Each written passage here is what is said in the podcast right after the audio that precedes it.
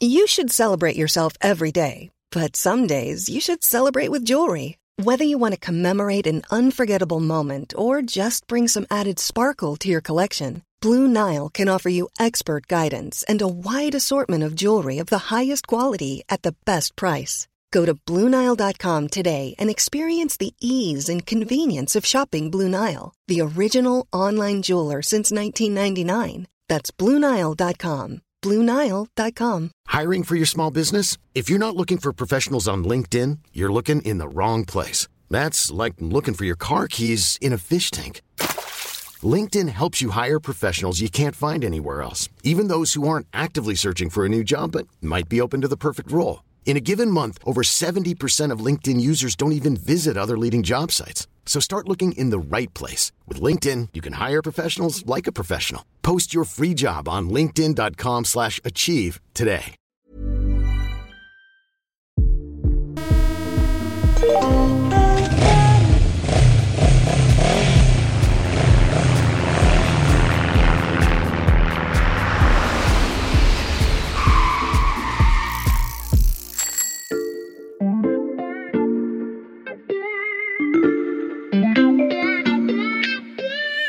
Salut, c'est Xavier Yvon. Nous sommes le lundi 18 juillet 2022. Bienvenue dans La Loupe, le podcast quotidien de l'Express. Allez, venez, on va écouter l'info de plus près. C'était peut-être euh, votre frère, votre petite fille ou un ami d'amis. C'était lors d'un repas de famille, ou autour d'un café en terrasse ou dans un train. Mais peu importe la voix et le décor, ces dernières années, vous avez forcément déjà croisé quelqu'un qui vous a dit à peu près ça. En arrêtant l'avion, j'ai eu la surprise de me rendre compte que j'ai vraiment découvert le voyage. En Suède, le concept a même été théorisé, je vous en parlerai vendredi dans une armoire un peu spéciale, parce que cette semaine dans la loupe, on va parler des mobilités de demain. Vous nous écoutez peut-être depuis votre lieu de vacances, il sera question de voyage, mais pas seulement.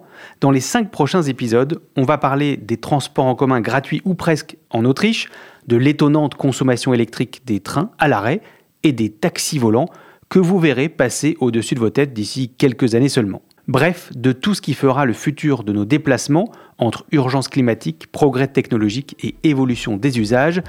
Je ne vais pas vous dire d'attacher vos ceintures, ce serait un peu attendu, d'autant que dans les deux premiers podcasts de cette série, on va aller à rebours des idées reçues. Épisode 1, les clichés des mobilités vertes. Il faut rendre à César ce qui est à César. L'idée de ce podcast n'est pas de moi, mais de Cécile Maisonneuve. Bonjour Cécile. Bonjour. Vous êtes senior fellow à l'Institut Montaigne, ça veut dire conseillère, et chroniqueuse à l'Express. Et vous avez à cœur de déconstruire ces idées un peu trop faciles sur les mobilités et le développement durable.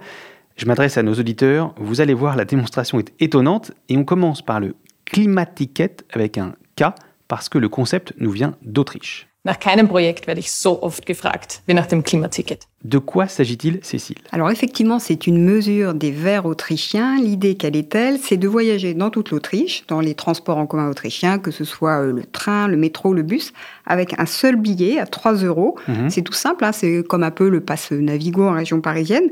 Et en gros, ça ramène le coût du voyage à quasiment rien. On peut dire que c'est presque une mesure de gratuité. Et le but affiché, c'est de dire, mettons la population dans les transports en commun plutôt que dans les voitures. Encourager la population à privilégier le train par rapport euh, à la route ou, à l'avion, sur le papier, c'est plutôt intuitif pour faire baisser les émissions de, de gaz à effet de serre. On ne pourrait pas faire ça en France? Sur le papier, oui. Il faut regarder juste quelques chiffres. Alors, les premières émissions en France, c'est les transports. Au Mhm. sein des transports, la route, c'est 80% des émissions et Mhm. le ferroviaire, 2%. Et au sein des émissions liées à la mobilité routière, le bus, les autocars, c'est-à-dire le transport en commun, c'est seulement 4%, Mhm. contre 60% pour les voitures. Donc sur le papier, tout va bien. Le problème, c'est que l'intuition, oui, mais derrière, il y a quelques petits sujets cachés. Et alors, c'est quoi ces sujets cachés? Bien, le prix des billets, c'est un des moyens de financer euh, le secteur euh, des transports en commun en France. Or, le financement des transports publics en France, il est dans une situation très difficile. Il y a eu le Covid, on a tout arrêté, hein, Mhm. rappelons-nous. Et puis maintenant, il y a le développement du télétravail. Bref, euh, ça se passe plus tout à fait comme avant. Or, ces ressources sont absolument indispensables. Pourquoi? Eh bien, pour développer, améliorer tous les transports en commun. Donc, vous y voyez une forme de contradiction? Moi, j'ai des images qui me viennent en tête, et je pense qu'elles viendront Mm. en tête de la plupart des personnes qui nous écoutent. C'est par exemple le métro de New York euh, sous l'eau. That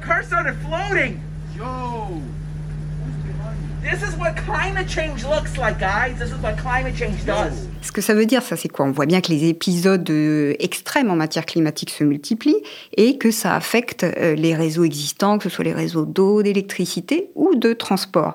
Il va falloir faire des gros, gros investissements pour adapter nos réseaux au réchauffement climatique. Qui va payer?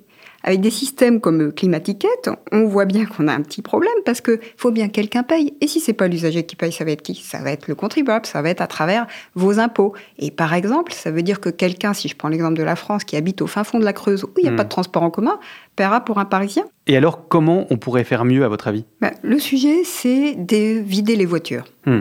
Donc, et de remplir les transports en commun. Et pour ça, il y a deux solutions. Il faut que la voiture soit très chère. Alors, Mhm. on sait ce que ça veut dire, vu les prix euh, de l'essence en ce moment. Et d'ailleurs, qu'est-ce qu'on voit aux États-Unis? Les gens reprennent les transports en commun quand il y a l'offre. Et c'est ça le sujet. Il faut qu'il y ait de l'offre. Et ça, c'est ma deuxième réponse. Mhm. Arrêtons de nous focaliser sur la demande, là où vous n'avez pas d'offre de transport en commun qui soit fiable en termes de régularité, Mhm. qui soit sûre, eh bien, vous ne pouvez pas euh, résoudre le problème du tout voiture, si je puis dire. Un autre exemple sur ces intuitions euh, qui peuvent nous tromper, c'est supprimer les vols quand il y a un train pour des trajets de moins de 2h30. Typiquement le Paris-Bordeaux, comme on l'a fait euh, récemment dans la loi. Moi, j'ai envie de poser une question. Le gagnant de l'opération, c'est qui? C'est le train ou la voiture? Bah, c'est quand même beaucoup plus long en voiture. Oui, mais c'est beaucoup moins cher. Donc, si je vous suis bien, la solution ne passerait pas par une réorientation de la demande des usagers, mais par un investissement massif dans les transports qu'on souhaite développer. La solution, ça va être de dépenser beaucoup d'argent. Hmm. Et moi, je trouve ça très paradoxal que ce soit des écologistes qui proposent le climat ticket. Alors oui, les écologistes dans les années 60-70, avant tout le monde, ils ont été pionniers dans la compréhension des problèmes environnementaux, dans ce qui allait se passer. Et leurs prévisions, il faut dire les choses, ont souvent été euh, ignorées superbement. Et c'est pourquoi je bois devant vous un verre d'eau précieuse, puisque avant la fin du siècle, si nous continuons un tel débordement, elle manquera. Alors, le diagnostic, c'est très bien. Aujourd'hui, on a tous compris que c'était le moment des solutions et des solutions à mettre en œuvre rapidement. Et je le disais, les solutions, c'est des investissements très lourds, sans quoi, et là je pense qu'il faut être très conscient de ça, les transports publics sont indispensables à la réussite de la transition écologique. Si on n'investit pas dans des transports en public fiables, réguliers dans tous les territoires, on ne pourra pas décarboner les transports. C'est aussi simple que ça. J'avais prévenu nos auditeurs, cet épisode vous donne les clés pour remettre en perspective ce qui peut sembler évident. On continue avec un autre symbole, cette fois-ci ça se passe en France et c'est peut-être celui qui vous a conduit sur votre lieu de vacances.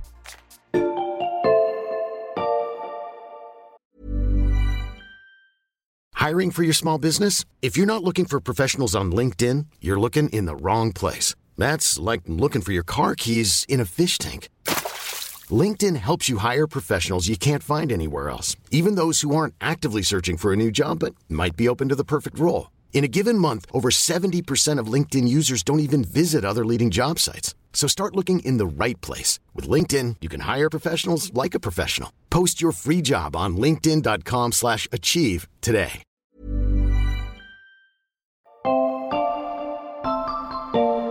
Mais dès les années 80, l'essor du TGV et de l'avion entraîne le lent déclin du train de nuit. En 2010, il y avait encore une dizaine de trajets dans toute la France. En 2016, le gouvernement décide de ne laisser que deux lignes ouvertes. Ces trains perdent de l'argent, 100 millions d'euros de déficit pour la SNCF cette année. Nous adorons prendre le train de nuit en famille pour partir en vacances. Voilà que l'État impose son retour sur les rails. Ce sont des choses très concrètes, euh, la, la transition écologique. On va redévelopper les trains de nuit. Personnellement, je n'en ai encore jamais repris, mais c'est vrai que après avoir semblé disparaître, le train de nuit retrouve des couleurs. Il a beaucoup fait parler de lui. Quel est le problème dans ce cas précis, Cécile? Alors, le train de nuit, soyons clairs, on adore tous. Hmm. Ça nous évoque euh, Agatha Christie. C'est très romantique. Et puis, vous l'avez dit, ça évoque les vacances. Bref, le train de nuit, ça nous fait rêver. Le problème, c'est que le train de nuit est un totem. C'est un totem qui nous éloigne des vrais enjeux. C'est-à-dire? Ben, En fait, quand vous regardez les chiffres, je suis désolée, mais il faut en revenir aux chiffres. L'apport du train de nuit à la réduction des émissions des transports, c'est très faible. Parce que, en fait, derrière ce totem si romantique, on laisse un gros tabou sous le tapis qui mhm. s'appelle la route. Or, le secteur des transports, c'est près d'un quart des émissions à l'échelle mondiale. Et c'est le seul secteur dont euh, la part des émissions augmente encore, et y compris en France et en Europe. Moralité de l'histoire, c'est quoi? Il vaut beaucoup mieux investir dans des lignes de train de jour, ceux hmm. qu'on utilise au quotidien pour aller travailler, pour aller à l'école, à l'université, pour ses loisirs, plutôt que d'investir des milliards d'euros, parce qu'on parle de ça, hein, dans les mmh. trains de nuit. Le sujet, c'est décarboner aussi, pour ceux qui n'auront pas euh, à disposition euh, ces trains du quotidien, la voiture individuelle, bien sûr. Et il y en a d'autres, des totems qui cachent des tabous, comme le train de nuit éclipse le transport routier Alors moi, il y en a un que je trouve euh, absolument fascinant. Je ne sais pas si vous vous souvenez, euh, l'an dernier, la tour mhm. Eiffel avait été éclairée à l'hydrogène. Oui, bien sûr. il y avait un de nos ministres qui avait dit c'est un grand pas dans la décarbonation. On avait vraiment l'impression qu'on venait de trouver la pierre philosophale de la transition énergétique. Nous avons mis 7 milliards d'euros pour développer notre propre filière industriel d'hydrogène vert En fait, la réalité est très différente. Pourquoi? Alors vous le savez, en France, on a déjà une électricité très décarbonée. On est un hmm. des pays... Parce que nucléaire. Parce que nucléaire et hydroélectricité. N'oublions hmm. pas notre hydro. Et donc, quand on fabrique euh, de l'électricité à partir de nucléaire, c'est déjà décarboné. Dans le cas de la Tour Eiffel, qu'est-ce qui s'est passé? C'est de l'hydrogène, oui, mais il était fabriqué comment? Il a été fabriqué à partir d'énergie solaire dans le cas de la Tour Eiffel. Or, si vous regardez le bilan carbone énergie solaire, c'est 66 grammes de CO2 par kilowattheure. Hein. Le nucléaire en France, on est à 4. Oui, mais je pense que c'est important de venir aux chiffres parce que effectivement, c'est pas intuitif. Donc, il faut expliquer. Donc, l'énergie solaire est moins décarbonée que l'énergie nucléaire. Oui, exactement. L'énergie solaire, 66 euh, grammes. Le nucléaire, au niveau mondial, c'est 12 grammes. En France, c'est 4 grammes. Hmm. Et on peut peut-être parler de l'éolien pendant qu'on y est, 12 grammes de CO2 par kilowattheure. Donc tout ça, c'est très décarboné par rapport à toutes les énergies fossiles, mais entre eux, il y a des petites euh, différences. Donc si je reviens à mon hydrogène, mmh. mon hydrogène fabriqué à partir d'énergie solaire, donc déjà des émissions de CO2 multipliées euh, au moins par 10. Et puis en plus, dans ce processus de fabrication de l'hydrogène derrière pour faire l'électricité, au passage, on a perdu plein d'énergie, plus de 70%. Donc au total, qu'est-ce qu'on a fait? On a fait quelque chose de très compliqué, de très cher et totalement inefficace du point de vue de la transition énergétique. Mais il y a une sorte d'engouement autour de l'hydrogène qui va être utile dans certains cas, c'est vrai, mais ça sert surtout, moi je pense, euh, à compenser les faiblesses et peut-être à gagner du temps avant l'échéance qui est celle euh, qui nous attend, c'est une transformation radicale de notre système euh, économique. Ce que vous nous dites, c'est que face à un problème systémique, donc le réchauffement climatique, il faut penser les solutions de manière euh, globale et durable et se méfier des effets de communication. Alors là, je vais vous donner un autre chiffre, c'est-à-dire qu'on ne fera pas la transition énergétique avec des approches simplifiées en 240 signes. C'est très clair. Il va falloir prononcer un gros mot, c'est la complexité. Tout ça, c'est très complexe parce qu'en fait, pour mener à bien la transition énergétique, il faut regarder les interférences entre les solutions technologiques, politiques, industrielles, enjeux économiques, acceptabilité, évidemment, le corps social a son mot à dire, et bien sûr, géopolitique, comment ne pas en parler aujourd'hui. Alors oui, l'hydrogène, je le disais, il va avoir des usages, mais c'est pas un couteau suisse. Vous n'allez pas utiliser l'hydrogène comme une euh, recette magique pour tout décarboner. L'hydrogène, il va falloir le concentrer sur l'industrie. Par exemple, nos aciéries en France, il va falloir le concentrer quand on parle de transport sur la longue distance. Mmh. Et notamment, regardons du côté euh, des avions. Le risque, c'est quoi? C'est qu'on dépense beaucoup, beaucoup d'argent pour quelque chose qui servira pas à décarboner beaucoup notre économie. Donc gardons l'hydrogène et nos investissements pour les usages, on revient là encore aux usages, qui sont le plus pertinents du point de vue de la transition écologique. Ne pas se cantonner aux approches simplifiées en 240 signes, soit le nombre maximal autorisé sur Twitter, c'est précisément l'idée de cette série sur les mobilités du futur. Vous le savez, chers auditeurs, dans la loupe, on aime bien les métaphores un peu imagées. Restez avec nous, celle qui arrive va vous plaire.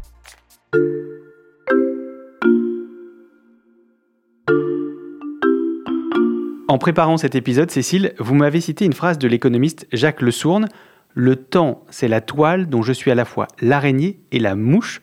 Pourquoi l'avoir choisi et, comment faut-il l'interpréter selon vous? C'est une phrase que j'aime beaucoup. Hein. Jacques Mhm. Le Sourd était aussi un prospectiviste et je trouve que ça résonne vraiment très juste aujourd'hui. Moi, j'estime que face aux grands défis du monde, la Mhm. pensée totémique, ça nous expose à être la mouche, c'est-à-dire qu'on ne pourra plus bouger, on sera coincé dans la toile. La pensée systémique, c'est l'opposé, c'est-à-dire regarder les problèmes dans toute leur complexité. Ça veut dire conduire des réformes de manière peut-être lente, ça ne se fait pas aller à une des médias, mais cette pensée-là nous permet d'être l'araignée, c'est-à-dire que ça nous permet de tisser la toile du futur. Et peut-être que la transition écologique, c'est ça, c'est être les maîtres de cette toile qu'on est en train de tisser patiemment. C'est très poétique, mais on fait comment concrètement? Bah, moi, je commencerai déjà par changer le point de vue. Le Mhm. but, c'est pas de construire des systèmes d'ingénieurs qui sont parfaits sur le papier, mais un système pour les usagers, Mhm. qui servent vraiment aux gens dans, par exemple, leur déplacement euh, du quotidien. Plutôt que d'appliquer des schémas tout faits, faut partir de la demande, c'est-à-dire regarder comment les gens se déplacent réellement sur le territoire.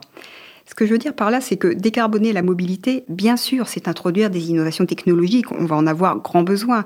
C'est agir à plus long terme aussi sur l'aménagement du territoire. Où est-ce qu'on habitera euh, en 2040 Où est-ce qu'on travaillera? Comment s'organiseront euh, les relations euh, domicile-travail? Où est-ce qu'on fait nos courses? Quels Mhm. sont les loisirs, etc. Il faut comprendre les aspirations sociales.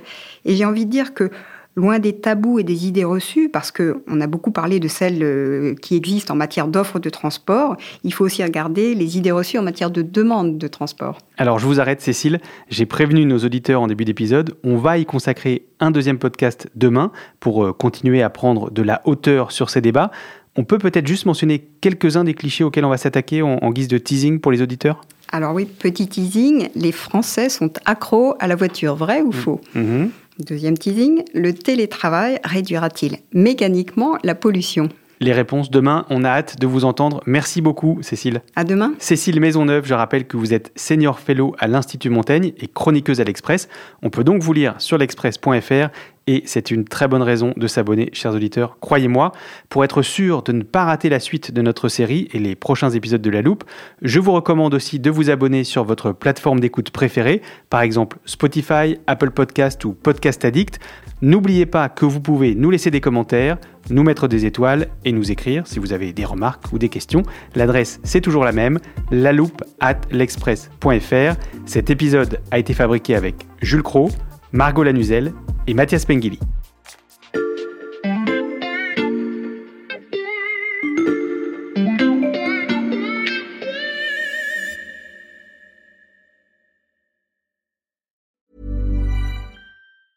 Hey, it's Paige DeSorbo from Giggly Squad. High quality fashion without the price tag. Say hello to Quince. I'm snagging high-end essentials like cozy cashmere sweaters, sleek leather jackets, fine jewelry, and so much more. With Quince being 50 to 80% less than similar brands. And they partner with factories that prioritize safe, ethical, and responsible manufacturing. I love that. Luxury quality within reach. Go to quince.com slash style to get free shipping and 365 day returns on your next order. Quince.com slash style.